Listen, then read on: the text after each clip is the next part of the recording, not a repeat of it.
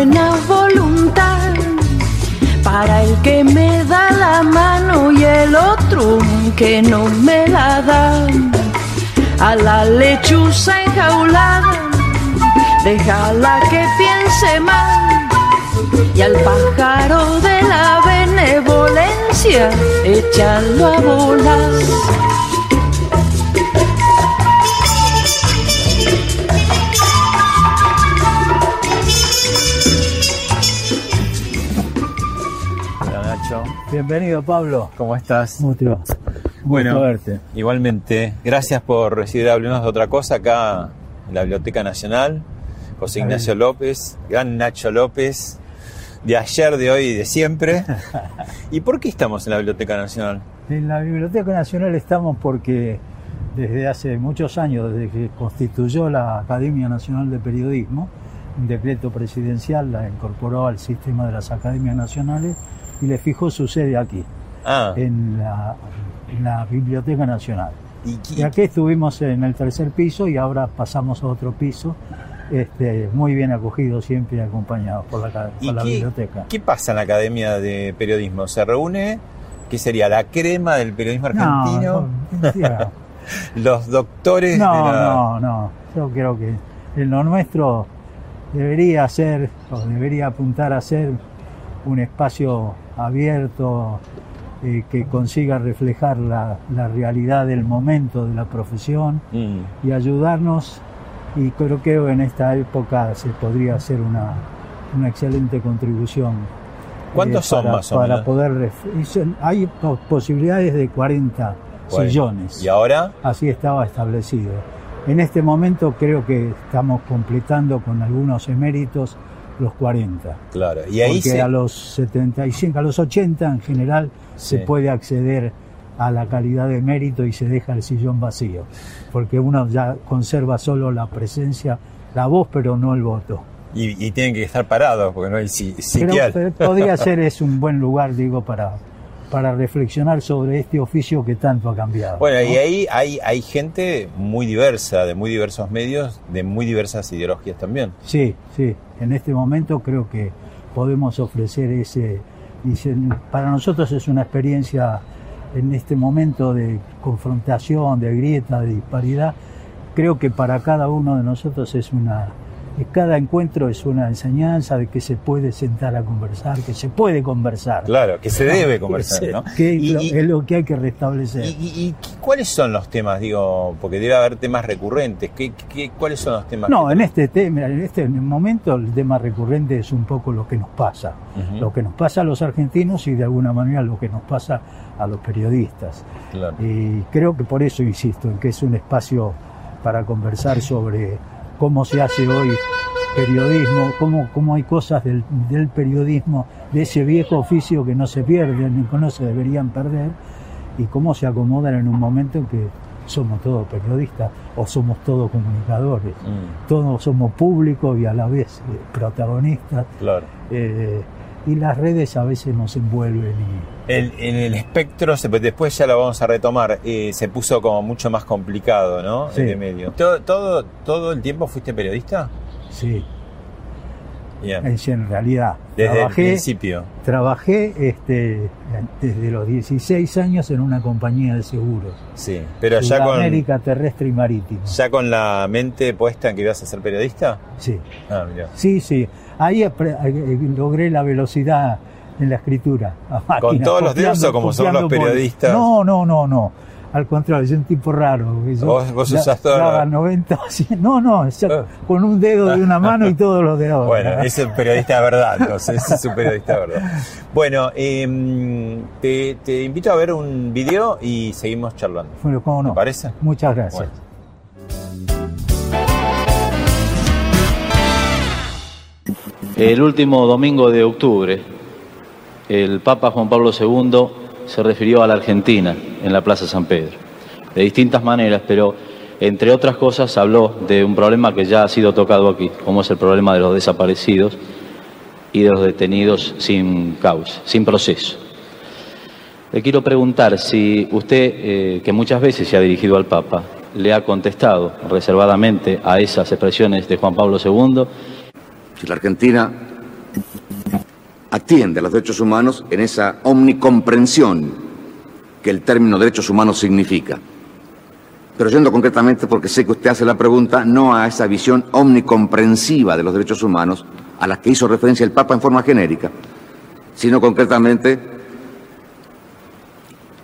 al hombre que está eh, detenido sin proceso, es uno, o al desaparecido, que es otro. Frente al desaparecido, en tanto esté como tal, es una incógnita el desaparecido. Si el hombre apareciera, bueno, tendrá un tratamiento X. Y si la desaparición se convirtiera en certeza de su fallecimiento, tiene un tratamiento Z. Pero mientras sea desaparecido, no, puede tener ningún tratamiento especial. Es una incógnita, es un desaparecido. No tiene entidad, no está. Ni muerto ni vivo, está desaparecido. ¿Dudaste, temiste en hacer esa pregunta, Nacho? No, no. No, yo. eh, Ese año, aclaremos, 1979. 79, sí. El último, estaba penúltimo año de Videla como Sí, era de el- facto. el- en la conferencia de prensa, por eso está de civil, en la conferencia de prensa en la que se hablaba de- del, del tiempo político, la Junta Militar estaba por, por aprobar el plan político para el presidente. La descendencia. Él, él empezaba, esa es la cría del proceso. Y este, por eso está de civil y, y por eso, y, y también porque yo, que la pregunta la quería hacer porque,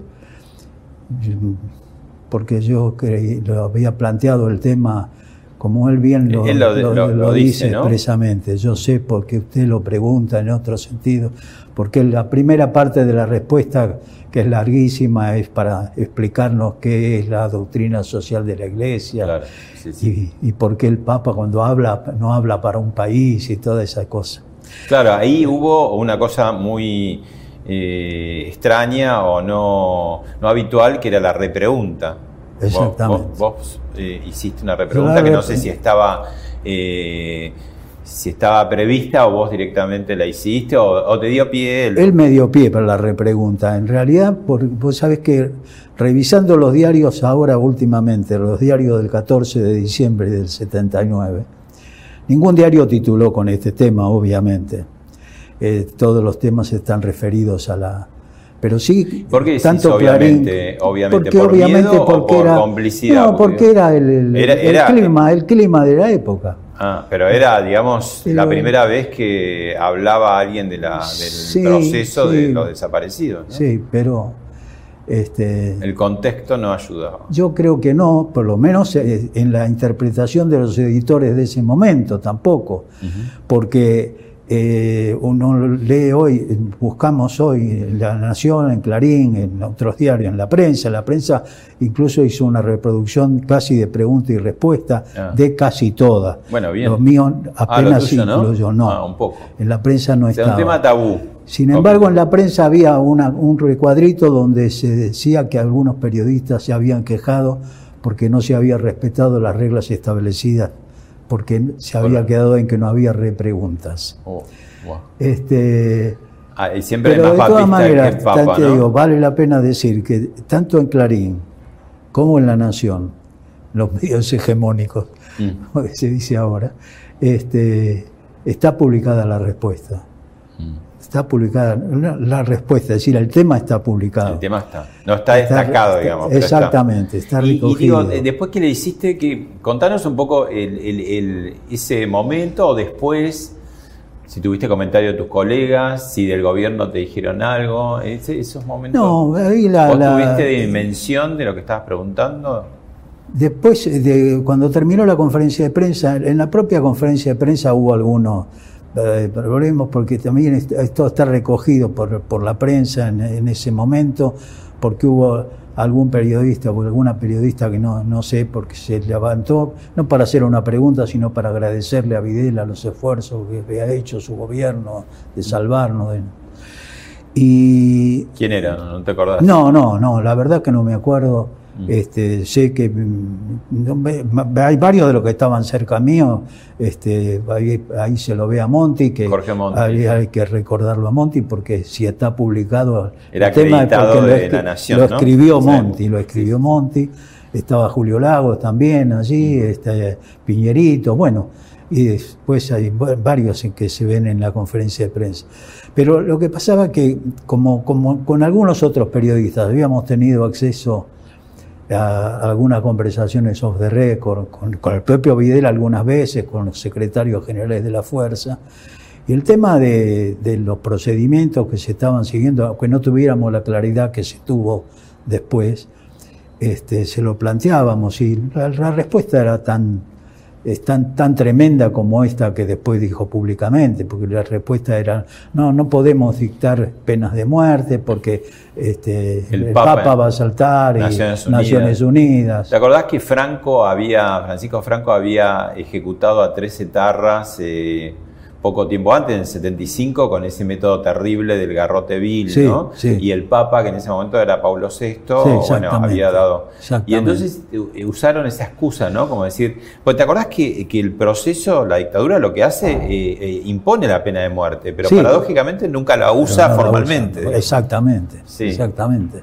Por eso él, él me da el pie cuando, cuando me pregunta, cuando dice eso, entonces yo, yo vuelvo a, reiterar lo que le había preguntado originalmente. Y en los días posteriores o No, en semanas el no te momento cuando nada. terminó la conferencia de prensa, había uno, alguien de alguno de los que estaban en la, de la Marina, era uniforme de Marina, no, no me acuerdo quién era, este, que me vino a decir algo así como, ¿cómo, cómo le pregunta eso?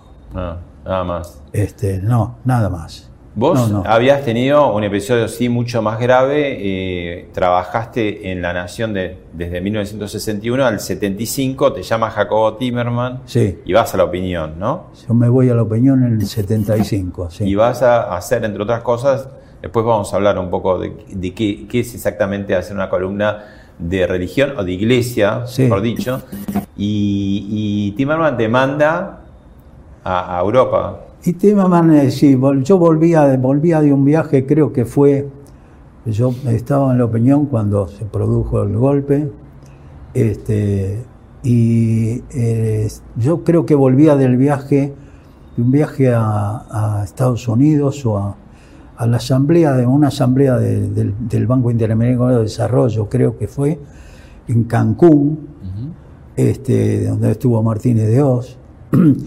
Creo que fue al volver de un viaje. Yo lo encontré, ya estábamos mudados, es decir, en el edificio que tuvo la opinión ahí en, en, en Vélez Sí, y Lafayette. Lafayette.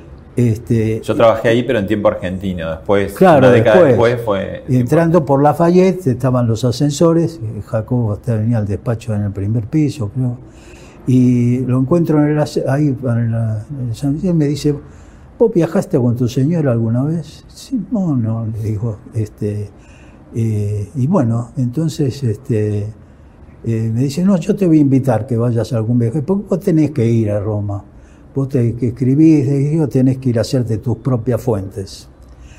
Este, y bueno, pasó así. Este, a los pocos meses, yo me, con eso yo me entusiasmé Claro. este, con esa posibilidad. Y el 10 de noviembre del 76 este, salimos con Lita este, para, Para Roma. Roma. Este, y llegamos al hotel en Roma al, al día siguiente y vamos a buscar la, pedir la llave en el, me habían hecho la reserva creo los amigos míos bueno, los periodistas también que, que trabajaban en Fiat y yo le había pedido y entonces este, me, me dan la llave y con la llave me dan un telex este, Telex, y dice, este, pusieron un petardo en tu casa, no te preocupes, están todos bien. Timerman te dice. Eh, Un Telex de, Sí. de Jacobo, Sí. sí. Este, me me acuerdo siempre del, del ascensorcito ahí, chico, en- y entré- entramos al ascensor, y también, yo me, me- me habré puesto blanco, yo no Claro. sé cómo me puse. Digo, ¿qué pasó? Y- entonces llegamos, por suerte, este, que llegamos a la habitación, se pidió la comunicación, este, no, no, no era- no eran los tiempos de ahora, y este, conseguí un fila, finalmente que en casa se había roto bastante, eh, porque la bomba la habían puesto en la puerta del garaje, y, este, y allí eh, el teléfono funcionaba, de todas maneras, así que Rita los hizo desfilar a los cinco, Para la ver que la estaban más bien grande, todos. La más grande tenía, Ana tenía, tenía 13 años Mm. y Nacho le faltaba unos días para cumplir tres.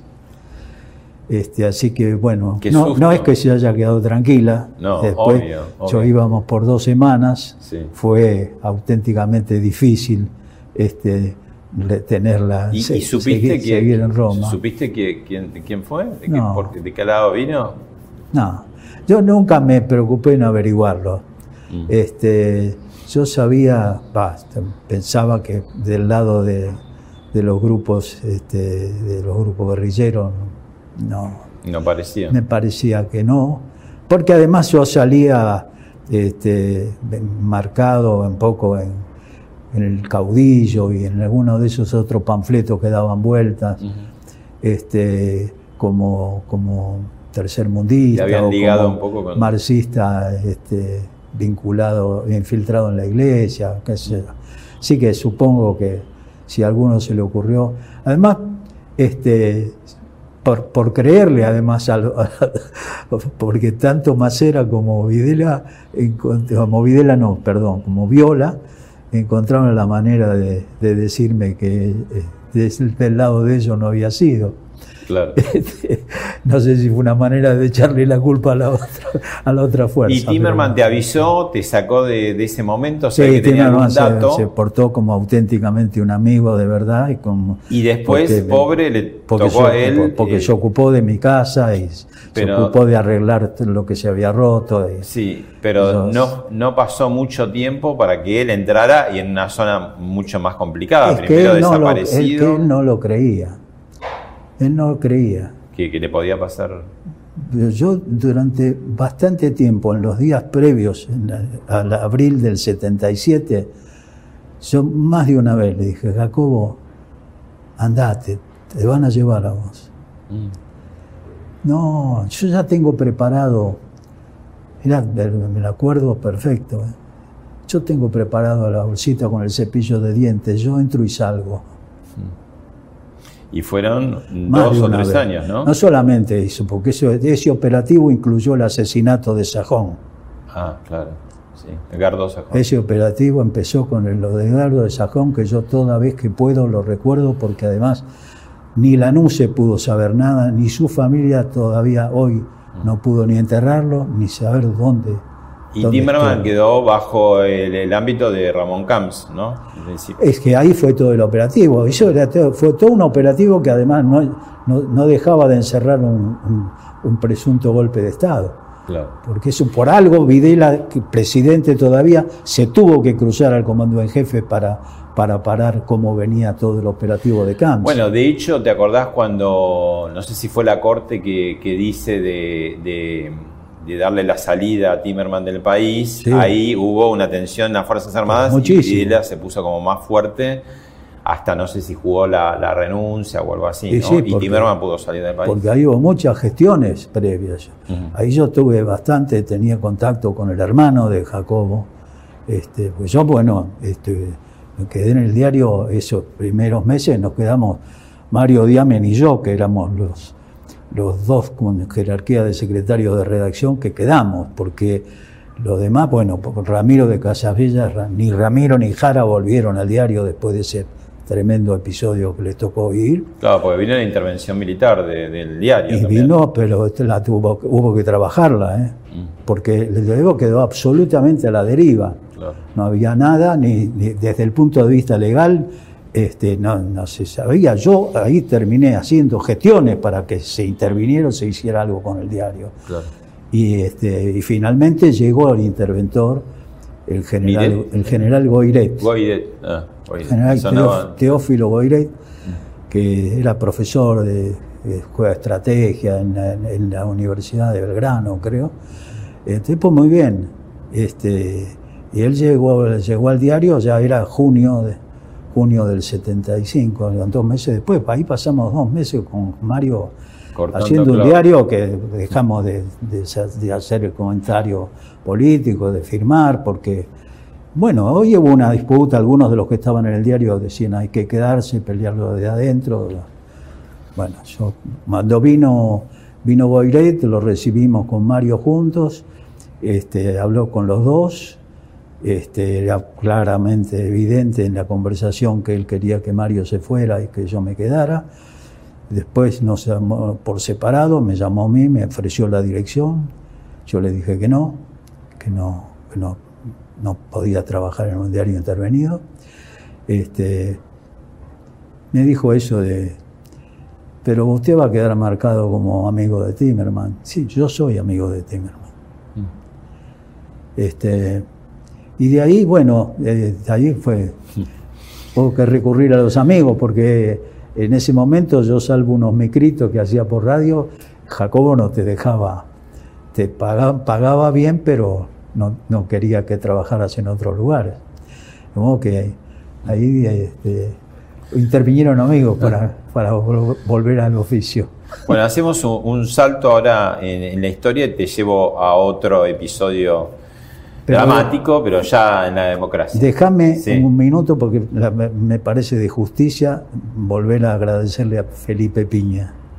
Mm. Porque, Porque si no él fuera por Piña, este video, ¿no? si este no video fuera había quedado sepultado. Si no fuera por Piña, nadie sabía. Yo sí sabía que había hecho la pregunta, Sí. pero nadie hubiera sabido No, que era yo. todos nos acordamos, pero ese video después se, se fue al Porque él sótano. lo rescató y en los- como en los 90, él hacía el programa lo pasado pensado, lo pasado en- pensado. En la televisión pública. y, este, y me dijo, encontramos el video.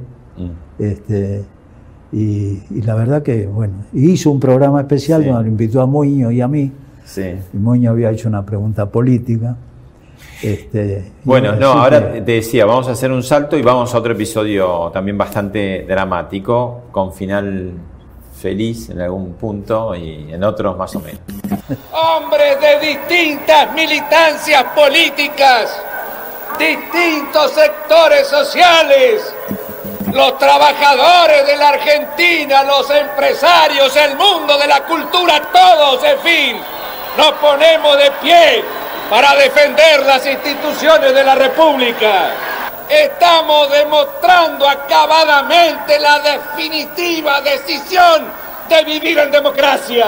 Dentro de un rato vendré con la noticia de que cada uno de nosotros podemos volver a nuestros hogares para darle un beso a nuestros hijos y en ese beso decirles que le estamos asegurando la libertad para los tiempos. Bueno, qué momento para todos, ¿no? Porque además ahora se dice fácil, pero en ese momento no estaba todo tan consolidado como para decir no puede venir otro golpe de Estado, ¿no? y se fue a Campo de Mayo.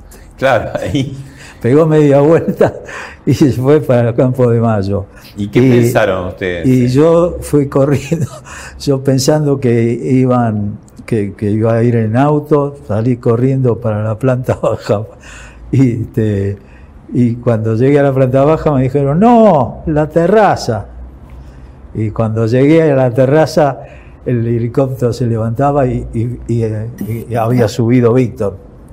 Víctor, el fotógrafo. Víctor Uge había subido en el helicóptero con los, con los 12 decanes del, del presidente que fueron, este, y el jefe de la Casa Militar, este, que fueron, este, bueno, un- uno de los decanes fue el que le recibió la pistola a Rico, que le entregó Rico su pistola antes de ir a hablar con el presidente.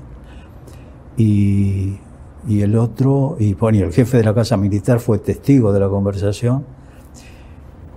Y al- los dos o tres días después de, de ese domingo de Pascua, el presidente que advirtió la, la maniobra de acción psicológica que enseguida se puso en marcha para, para demostrar lo que ahora, al cabo de los años, ha quedado claramente demostrado que no hubo ninguna negociación de ninguna naturaleza con Rico.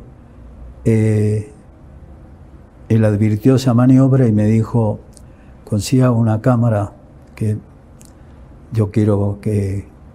yo necesito una cámara de Canal 7.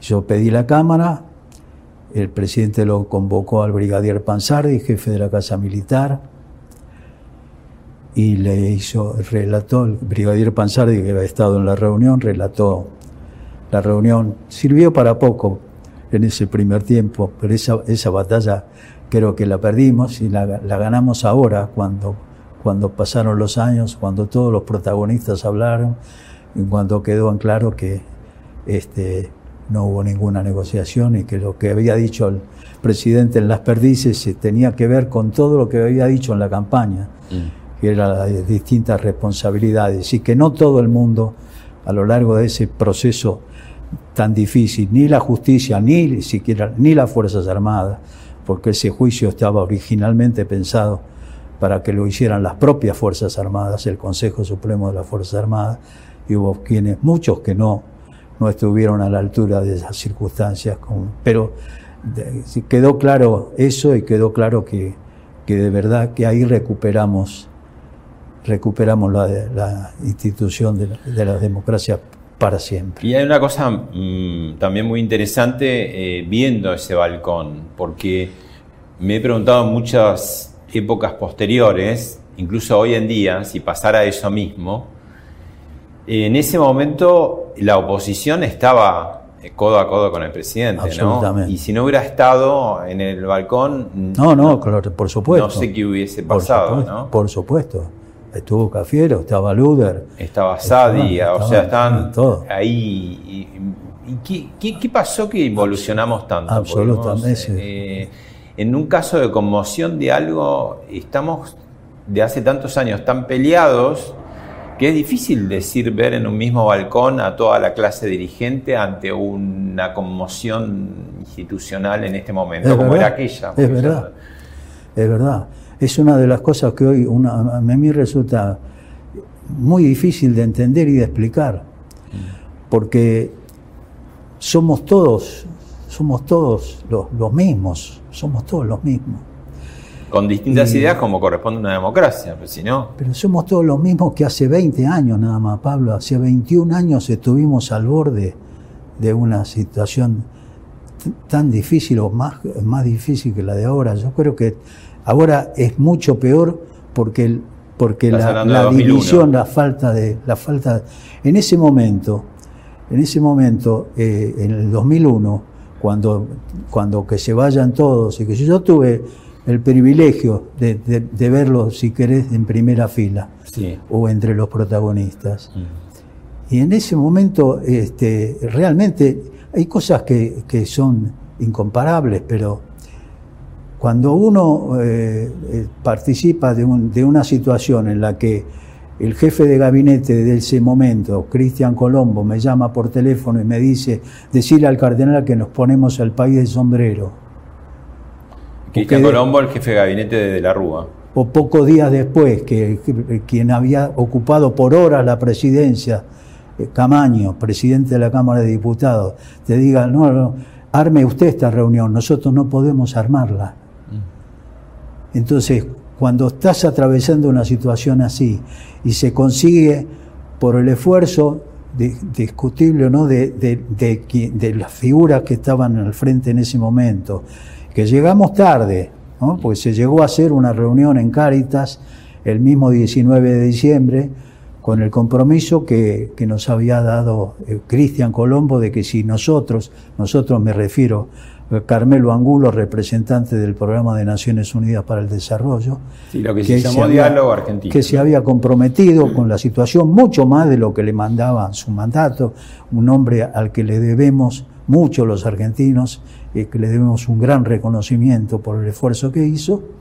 Este, cuando armamos esa reunión de la que derivó el diálogo, porque después, días después, en esa reunión en la que había estado Alfonsín, había estado Dualde, habían estado los sindicalistas de todos los colores, empresarios de todo, todo el mes de enero, esa mesa que se constituyó con una parte de la Iglesia, Naciones Unidas y el gobierno, eh, durante años escuchó a todos los sectores argentinos divididos.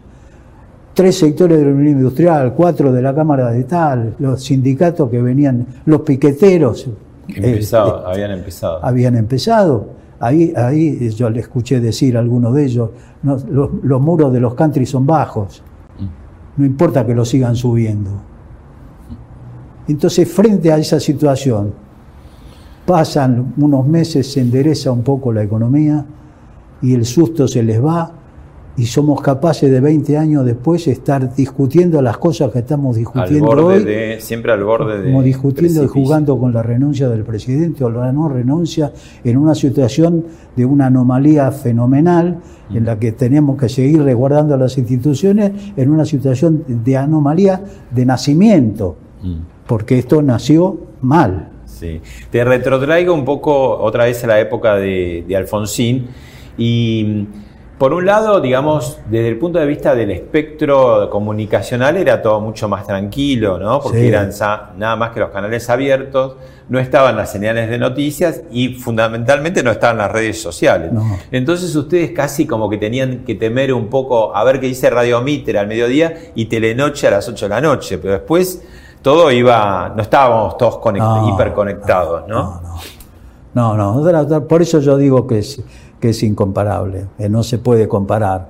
Es decir, yo, eh, cuando a mí me preguntan, tanto por, por lo del vocero o por, lo, o por el manejo de la comunicación, Mm. este, lo que pasa es que también había una ventaja, y hay que recordar que nosotros, es decir, eh, eh, el, el gobierno de Alfonsín asume en un clima, en un clima de época este, realmente en el que todos, Todos- sentíamos que estábamos La fiesta era volver a la democracia. la fiesta era de todos. Aunque hubiesen perdido, el peronismo no también había, estaba el contento. 30 de octubre hubo una elección, es cierto, pero el 10 de diciembre es una fiesta de todos.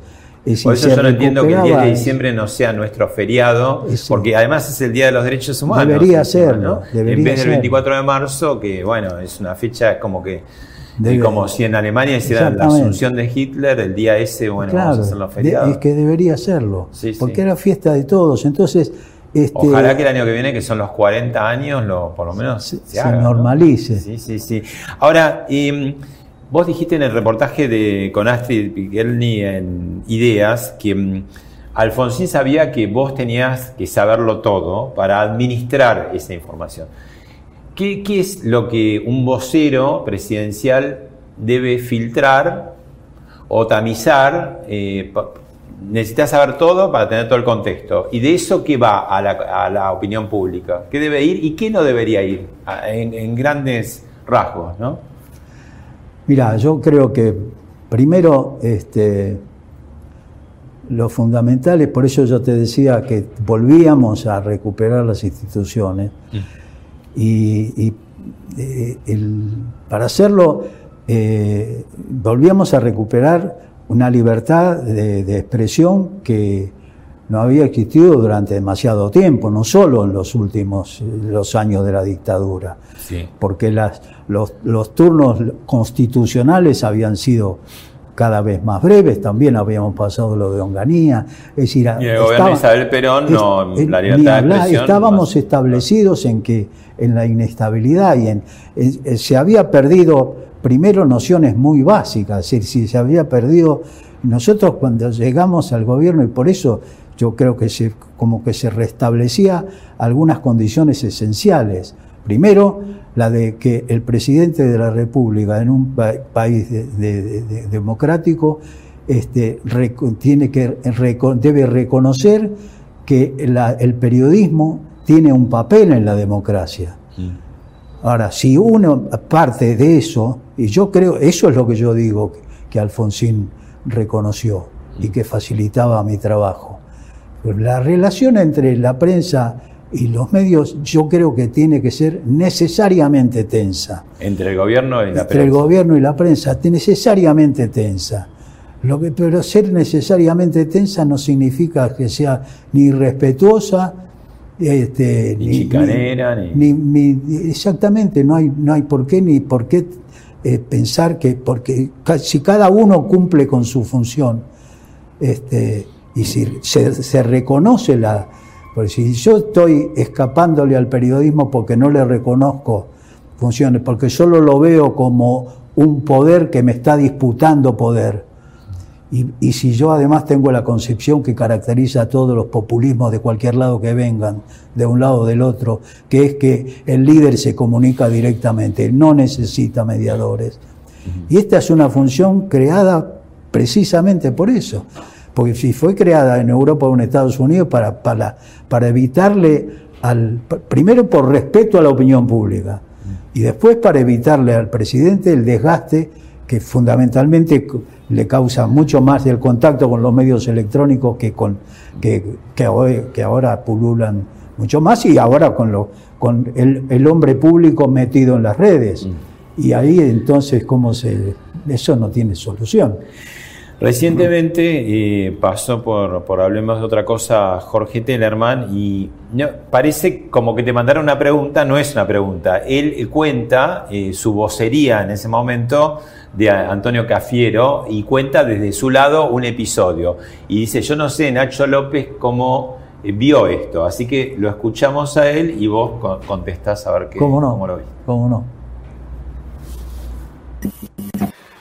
Son esos momentos de la historia, fue un 1% la diferencia, y sin embargo, que podía haber ido para allí, eso es una ucronía, nunca sabemos qué, pero sí coincido y lo sé. Algún día lo charlaré con mi querido y admirado José Ignacio López, que era el vocero, yo era el de Cafiero, el vocero de Alfonsín, el inventor de la vocería eh, en la Argentina y alguien tan digno e íntegro como Nacho López. Sí, con Jorge, bueno, nos conocimos en esa situación. Yo, yo lo seguía a él, eh, era un pibe y trabajaba con Badía. Claro, con Pepe Liayev. Yo lo había visto con Badía cuando era, Fernández Barrio, varios. Tinelli, que empezaba Después, bueno, nos reunimos este, alguna, alguna vez cuando él. Tellerman, vocero de Antonio Cafiero. Cuando, Cafiero, cuando fue gobernador de la provincia. Sí, que tallaba este, como parecía que iba a ser el, siguiente presidente. Parecía que iba a ser, exactamente.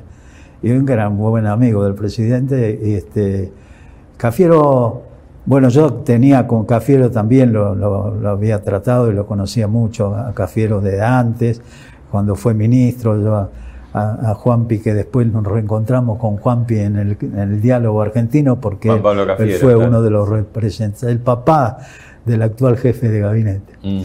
Este, no, del canciller ahora. Ahora el canciller, perdón, sí. Este, bueno, se mueve tan rápido. Va tan rápido todos los cargos. Esto, pero eh, eh, con todos los cafieros tenía bastante relación y Antonio cuando fue ministro, esos pocos meses que estuvo de ministro de Economía y después con, con Guido Vitela viajamos, yo estaba, ya estaba en la opinión en ese momento, en ese tiempo.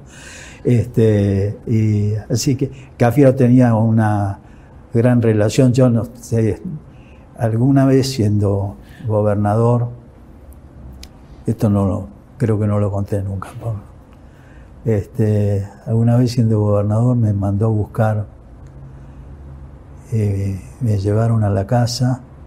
Yo no sé si Jorge ya estaba con él, pero ni sé si, si alguna vez se lo dije a él. Y me llamó preocupado porque le llegaban versiones sobre la salud del presidente.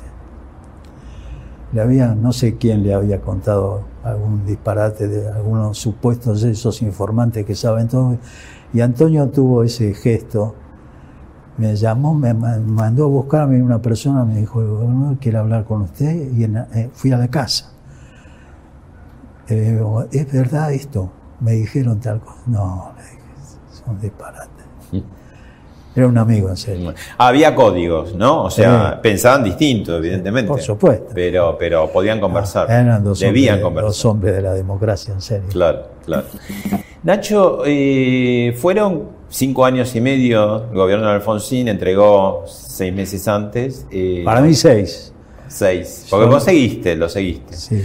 Y es más, es muy conmovedor ver el- el- cuando, cuando muere, te convertís de vuelta en el vocero de, de- de su propio entierro, que decís cu- cómo van a ser y las exequias y por dónde van a ir. Yo quise hacerlo eso, Pablo. Aparte de que me llamaron, ¿no? Es decir, eh, yo lo veía a Alfonsín, lo, su- bueno, lo seguí viendo después, este, eh, mientras estuvo en Santa Fe. eh, Con la, con la reforma de la Constitución. No, no, yo desde ese tiempo ya, ya estaba en el periodismo. Mira, al punto que esto es otra Eso cosa. te iba a que- contar. ¿Cuánto te costó reinsertarte, digamos, no? Porque no es fácil ir al Estado, ser vocero de un presidente y después volver a la profesión. Te No fue un poco. fácil, no, no fue fácil. Eh, el primero que me dio de trabajo, y yo lo, lo- lo digo siempre y lo agradezco siempre, fue Eduardo Renequian. Mm. ¿Fuiste director de extra del Vespertino? An- después de eso, pero antes de eso, yo en el 90, en- en- nosotros- yo hasta diciembre estuve con Alfonsín, me quedé con él. En julio nosotros nos Diciembre fuimos. del 89, que era cuando Claro, debería haber cuando- terminado Exactamente. Yo me quedé ahí con él. En los últimos meses él me dijo, me preguntó si qué iba a hacer yo. Y yo le dije, usted sabe que, este, que yo quiero volver al periodismo, así que Mm. este, después de diciembre, yo me fui con él el 8 de julio, el 9 de julio, pues el 8 de julio entregó, y el sur. 9 de julio nos fuimos al Mesidor, él con su esposa, su hermano, algunos amigos de Chascomús, fui con, yo fui con Lita, con algunos de mis hijos, este, y estuvimos el tiempo que pudimos tenerlo en el Mesidor, porque cuando murió Roy ya no había manera de mantenerlo allá lejos. El ministro de Economía primero de, uno- de unos días que tuvo Menem, ¿no? Claro. Después vino Y, Rapanelli. Después, así que yo en diciembre sí dejé de trabajar con él. Hasta ese momento estuve cuando, donde él estuvo, en las oficinas de la Boca de Inveno, donde había estado el Ciudadano, y después en, en el, con lo que había sido el Comité Radical de la provincia, ahí en la calle Sarandí. Eh, y después, este, bueno, ya te digo, en enero, febrero, enero, febrero del 2000, del, del 90, eh, yo vine a, a hablar con Eurnequian acá, este, habíamos ido unos días afuera a la playa, vine a hablar con él, me ofreció que fuera a Radio América. El radio, eh, mira, ya la había llevado él, la radio que estaba creo sobre la 9 de julio, antes de que la abrieran, Mm. en una casa allí. Y yo fui a trabajar a Honduras y Bonplan cuando todavía pasaba por la, por la hilandería para Claro, llegar, la- a, la textil que para tenía, llegar a un cuchitril donde estaba Radio América y en otro más atrás, un par de años después, se empezó a, El construir CBN, Claro. el primer canal de noticias, este, y ahí este, ya estuve. Después, este, claro, después, eh, en tiempo después, él sacó extra. El este, vespertino. el vespertino Sábana. extra Sí, sí, grandes Este, titulares. que estuve muy poco, unos meses, porque el primero lo dirigía él. Bueno, me quedan con toda su "No, impronta tan personal, yo". ¿no? Y un día bajó, me dijo, anda, agarrá vos ese diario, porque los periodistas yo no los entiendo, los periodistas. y, este, y estuve un tiempo. Este, y después él, él se enojó conmigo porque no le gustó que yo me fuera, pero yo sabía que le estaban haciendo alguna cuestión porque, por tenerme a mí en el diario. Esa tontería que nos falta. Ah. Y entonces no le dije nada. Desde arriba, No, no te quiero jorobar. Bueno, me fui. miremos eh, otro, otro video, otro momento y dos presidentes. Una presidenta que hace homenaje a otro presidente. Ah. En aquel 30 de octubre de 1983, que me acuerdo a mí se me caían las lágrimas, debo confesarle, no porque había ganado usted, sino porque habíamos perdido nosotros. Tengo que ser sincera también, si no, no sería yo. Pero debo decirle que ese 10 de diciembre, cuando le habló a los argentinos desde el Cabildo, le habló a todos los argentinos, a mí también.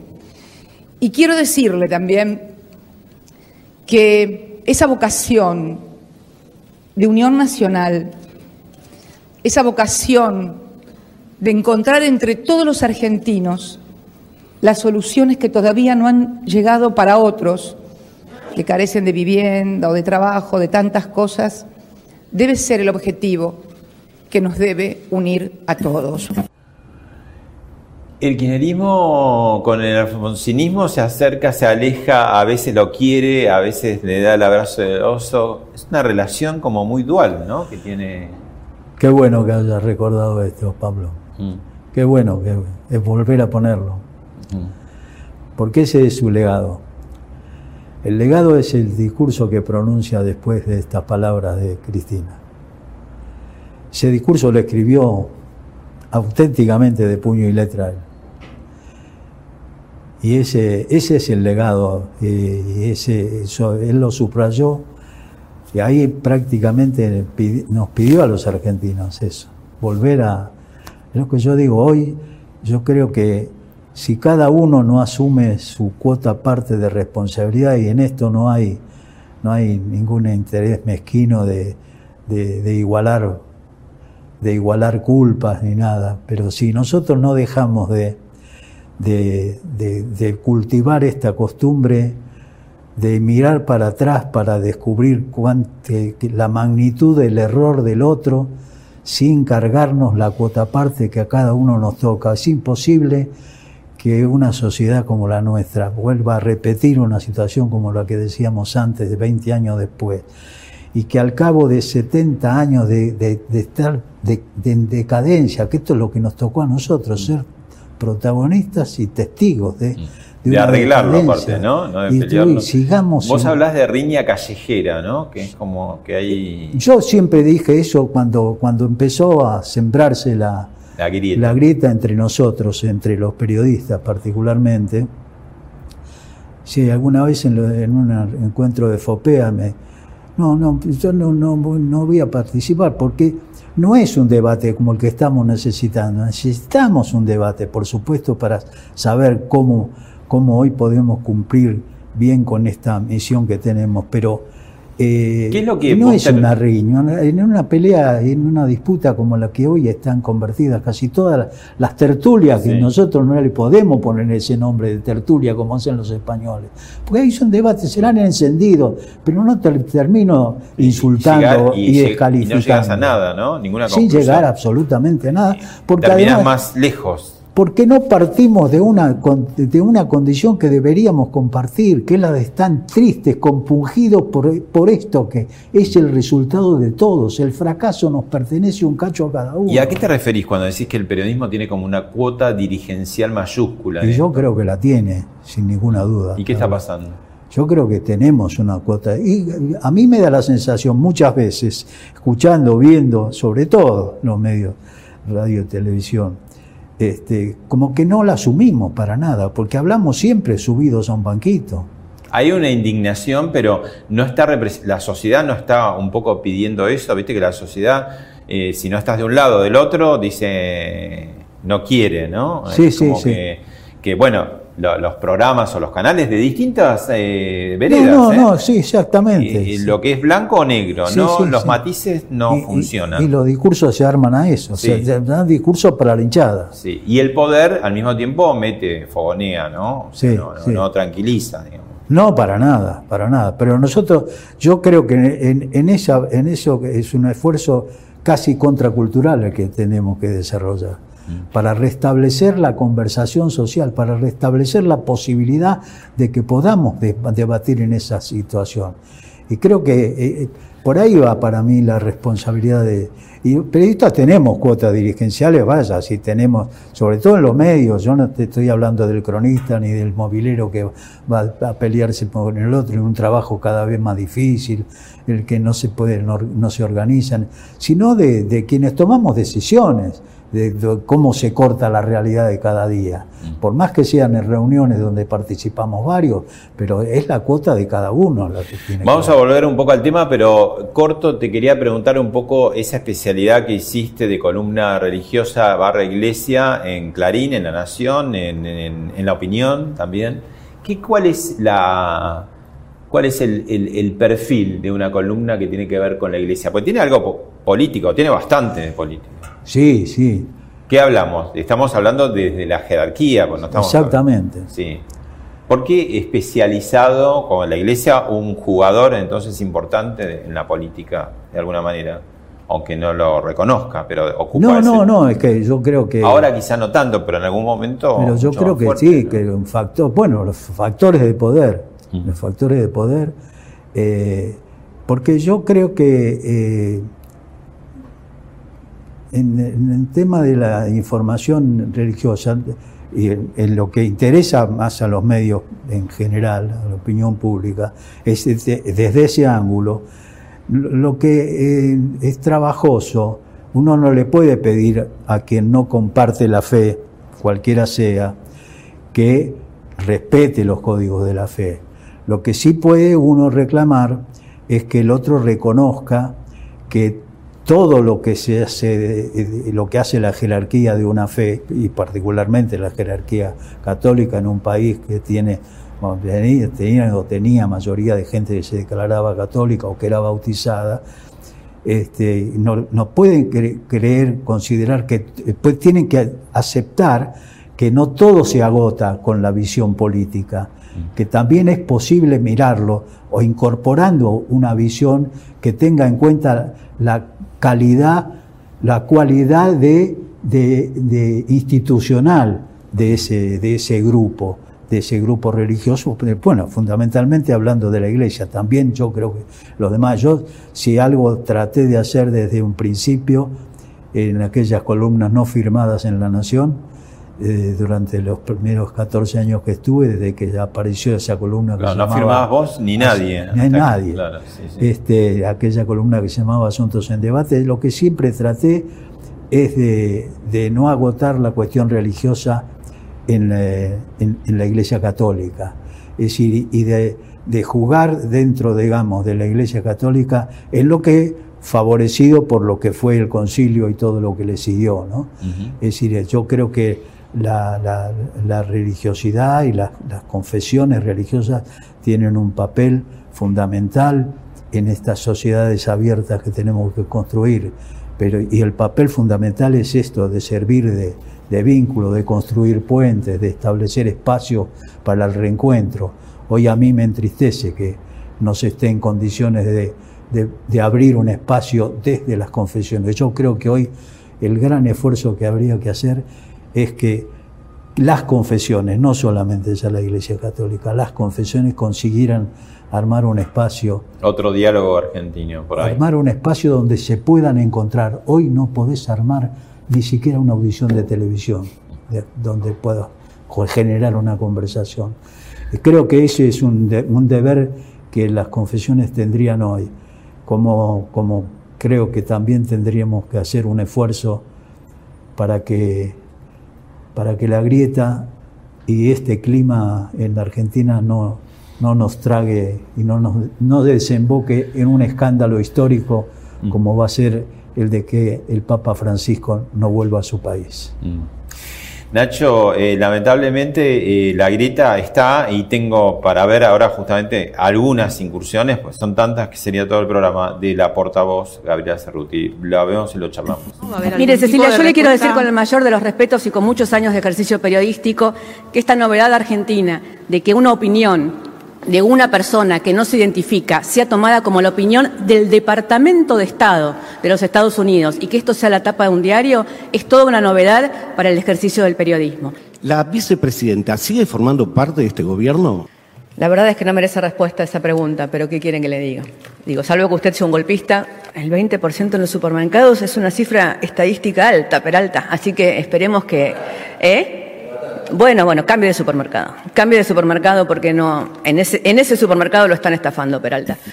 Bueno, no te voy a pedir, no te voy a poner en compromiso de que opines eh, sobre ella, pero bueno, ser este, vocero, como eras vos, ser portavoz, más o menos es lo mismo, ¿no? Portavoz, vocero, no, no cambia la palabra, es lo No, mismo. no, no, ser lo por mismo. supuesto, no. Eh, tampoco da- darle lecciones, pero digamos, vos que ejerciste la vocería de un presidente como Alfonsín, de diálogo argentino en un momento mucho más explosivo, ¿qué es lo fundamental del vocero?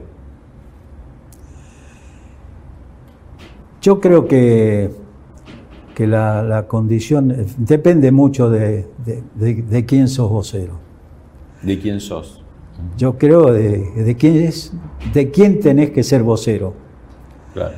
Eh, yo en ese sentido creo que vi muy facilitada, porque la convicción del presidente de reconocer el papel de la prensa no era una pose. Pero Por vos, eso esto yo es digo, no vos se puede pensar No eras radical, eh, no, No, él no, no. te conocía, o sea, te conocería, de, No, sí. habrá pedido alguna referencia. O sea, no. no. tenías una ligación ideológica con él. No, no, no la tenía, eh, la confianza y la amistad se labró en el, en En el el tiempo. ejercicio de en el ejercicio de esos seis años. Pero digo, ¿cómo no confundirte cuando estás en una etapa como esta, ponele, como decir, bueno, mi función es eh, clarificar a, a los colegas, pues en definitiva el vocero siempre es como un, es un periodista, en este caso también, ¿no? ¿Cómo, ¿Y cómo no, no meterte vos en, en líos, no? No, creo que es muy difícil, este, Pablo. Yo por eso subrayo mucho lo de la diferencia. Primero lo de la diferencia entre presidentes según la concepción que tengan del papel del periodismo. Eh, consecuentemente, este, eso claramente influye de manera decisiva. Y, y después en que creo que el momento que me tocó a mí, eh, sin internet, sin celulares, sin redes sociales, no puede ser comparado de ninguna manera este, con esto. Eh, ¿cómo, ¿Cómo podés ser vocero de, eh, de- del presidente cuando el presidente se comunica cuando quiere por Twitter, escribe lo que quiere, o le escriben lo que quieren? Claro. Eh, muy, Vos, es muy difícil. Rara vez a vos te eso. sorprendió Alfonsín. Vos sabías más o menos por dónde estaba, por dónde andaba. No, yo creo que en general no, no creo que nunca me sorprendió. Nunca te sorprendió. Este, y Trabajaron bien en ese en sentido. todo caso, sí, sí, yo creo que no, no tuvimos en ese sentido este, sorpresa. Yo creo que eh, es una cosa que yo le agradezco, porque es verdad, como vos decís, que yo no era y no, y no fui, no, no era afiliado radical, ni era radical, ni lo soy ahora. Él tuvo un profundo respeto en ese sentido conmigo y supongo que, que cuando me, me buscaron también fue por eso, fue por el momento en el que él eh, tenía ese discurso que un tramo de, que, que escuchamos hace un rato. Y, y, este, y no, eh, por eso digo, no se pueden comparar. Yo creo que este, mm, debe ser muy difícil para la actual vocera trabajar este, y ser vocera de, de un gobierno que además este, claramente está, eh, que, que es anómalo desde el origen Mm. Y que Que no tiene un discurso, sino que tiene que, varios, ¿no? que sostener o que acompañar a un presidente que está debilitado políticamente por su propio origen político. Nacho, te muestro, es lo último, un tuit que circuló hace pocos días donde alguien te sacó una foto en un colectivo. Algo normal para nosotros, ir en un colectivo, en un subte, ¿no? Pero bueno, eh, hoy en día es como raro eso. Es, es de prepandemia ese. Sí, claro. Prepandemia. Pero bueno, eh, Porque ya se hace unos cuatro o cinco años. sí, pero a alguien le llamó la atención, ¿no? Que Sí, un sí, sí. vocero este, tuviera- Es que es lo que me decían siempre, lo que me dicen. ¿no? Dice, yo, pero, ¿Cómo yo te viaja en colectivo y estos otros ladrones siempre, siempre la agarran para, para, para protestar contra algún otro? Pero, este, no, para mí es un, un- bueno, es, algo que, de lo que yo estoy, me enorgullece haber estado al lado de Alfonsín, que haya gente que me pare se emociona porque me saluda a mí, porque lo recuerda a él. Y porque, no te enriqueciste. Y además yo no, no, no, eso está, está a la vista, está, a la vista, pero este, no estoy muy contento de, de, de que me pase eso. Gracias, Nacho. No, gracias a vos, Pablo.